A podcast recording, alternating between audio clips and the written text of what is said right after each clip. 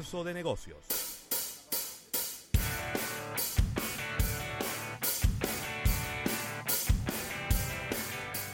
Bien, 809-539-8850, número Sí. para que estés participando con nosotros y vamos con otros temas, señores. Mira, quiero plantearle un tema aquí a, a Nelson y a, y a Claudio, porque... eh, no, venga, no venga con gancho, eh, que te no, no, no, no, para nada, no, nun- nunca gancho. Eh, porque me ha llamado poderosamente la atención y algunas personas me han también comentado que les ha llamado la atención el hecho de que nosotros hemos así aquí sí es- hemos sido uno hemos hecho la crítica quizá constructiva de que el, al- el torneo de béisbol de nuestro país eh, pudiera necesitar y creo que una de las oportunidades que tiene es mejor promoción mejor promoción desde antes que comience y durante el torneo y para hacer atraer a público nuevo a los estadios. Independientemente de que, según las estadísticas que me, han dado algunos cronistas, este año la asistencia al estadio ha sido mejor que en años anteriores, ¿no? Sin embargo, he, he notado que ahora viene la Serie del Caribe, se ha comenzado una campaña que se llama Vamos por la 20, eh, hablando de eh, la corona número 20 del país en, en series del Caribe.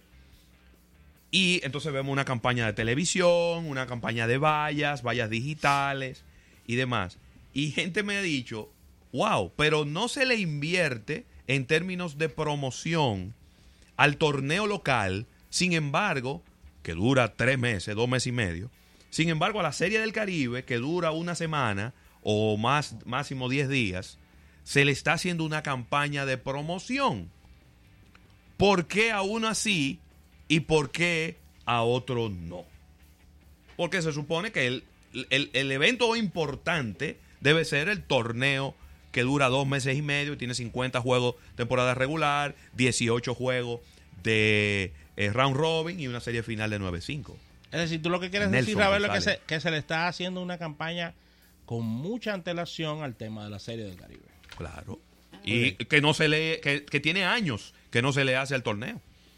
Nelson.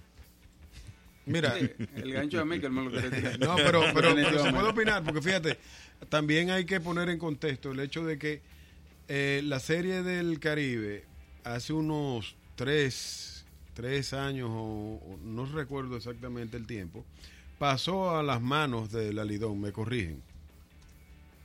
Eh, La eh, serie del Caribe es de, de la liga. Sí, era, pero anteriormente estaba, no era de la liga o sí. Sí. Lo que pasa es que la comercialización. La comercialización La comercialización ellos la cedían y quizás se le entregaban a una empresa Es y eso era lo que podía cambiar en algún momento. Claro, hablaba un poco esta mañana del tema. Eh, un tema medio, medio político, ¿no? Si se quiere. Si tú ves otros mercados como MLB, eh, la liga tiene mayor participación o mayor control de todo lo que pasa. Sí. En la liga nuestra, los equipos no pudiera decir que tienen el mayor control. Y inclusive cuando tú te vas al tema de la comercialización, en la liga nuestra los equipos es que tienen la primera palabra, ¿no?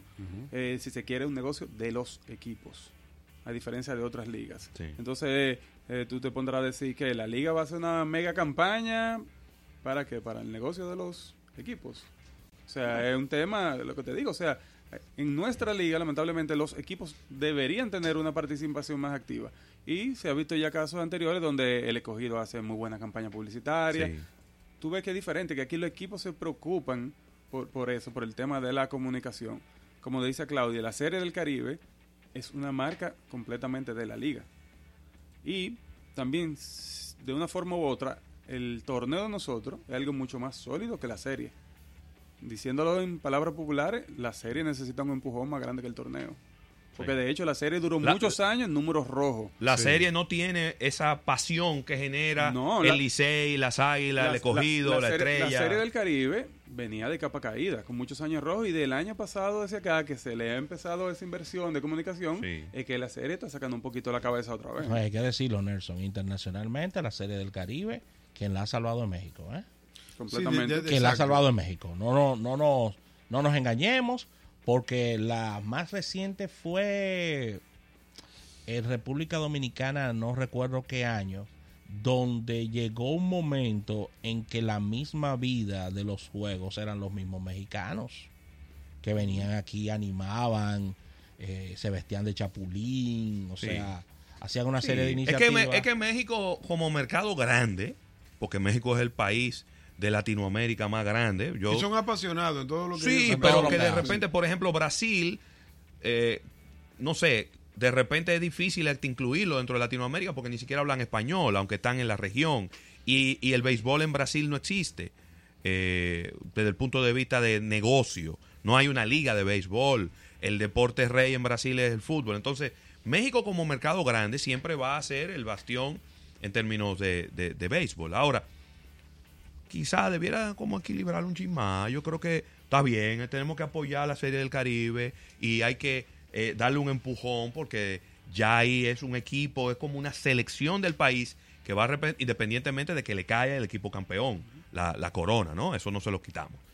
Pero creo que también al, al torneo, al torneo otoño-invernal también No, hay que darle una en- en- ayudadita. En, esencia, yo creo que todo el mundo estaría de acuerdo contigo, pero tienen la, tenemos la realidad que menciona Nelson, y es que el torneo, sus finanzas no dependen, no recaen. No valdría la pena. Recaen en cada equipo que, Claro. que mismo- ellos mismos se comercializan. Pero no valdría la pena que cada equipo le, le dé una asignación a la liga para que la liga haga una campaña. Eso sería interesantísimo. Sería, Podría hay ser. muchísimas formas de, de- porque lo han intentado en otras ocasiones. Sí. El tema es que haya un que haya un interés real de, de- de invertir, porque Claro. eso es invertir para el evento. Claro. Y- Y además, quien debe de velar por el futuro del, del- del evento como tal, es la Lidón. Sí.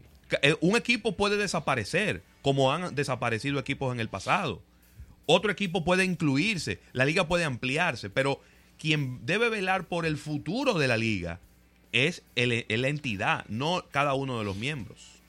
Así es. Claudio, tú que has comercializado, en, en el caso de la serie del Caribe, no tiene, independientemente con el tiempo que se compren los paquetes, ¿no?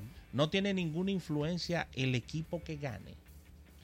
Mm, No, No. no, porque eh, al final se arman unos paquetes inclusive que y- no No tiene- no tiene que ver tú que- tratas de analizar, ¿no? Evidentemente tú puedes decir, bueno, cuando hay gente que dice, bueno, el Licey es el que más serie del Caribe ha ganado, pero al final para los eh, independientemente de eso, para los otros está yendo Dominicana, Sí. está yendo Puerto Rico, está- lo que sí puede influ- lo que sí tiene un impacto es el país donde se haga.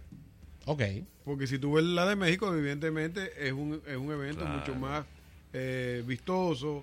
Pero, eh, eh, el fenómeno, eh, una pausita, el fenómeno del béisbol, de lo que está pasando con el béisbol en México es súper interesante y el tema del presidente. López Obrador es hiperfanático Sí. del béisbol. De hecho, una de sus primeras decisiones cuando él tomó posesión fue crear un ministerio de asuntos de béisbol Oye. que está Sí. cerca de su A despacho. nivel de ministerio. Claro, una oficina que está cerca. No dirección, no, ministerio. Pues cogió un bate Oye, cogió dos turnos. Una oficina que está Sí, casi al lado, de- oye, una oficina que está casi al lado de la de él.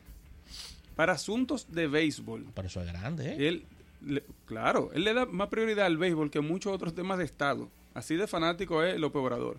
Y el empuje que está teniendo el, el, te- el béisbol en México es, Es muy impresion- fuerte. Uf, Es muy impresionante. fuerte. Mira, y este eh, año no vamos a cambiar, y disculpa Ravelo, que siempre ha sido una, una queja o una oportunidad para, para mejoría, es el tema de la adquisición del merchandising de la. Serie del Caribe. Yo no, yo no, yo no me haría ningún tipo de expectativa, eh, porque yo creo que es un tema que es recurrente prácticamente en todas las federaciones.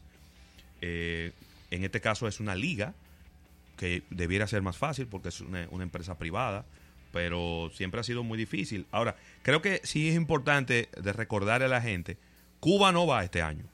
La Serie del Caribe primero va a ser en Puerto Rico Puerto Rico. Puerto Rico. en Puerto Rico a partir del día primero de, de febrero, del primero al 7. Cuba no va. Ahí se, han, se le han pasado tirándose la culpa entre la federación y, y- y Cuba. Al final la federación lo que dijo, Cuba no hizo ninguna diligencia para que le dieran la visa. Entonces ellos no, como ellos no van, vamos a tener que buscar sustitutos.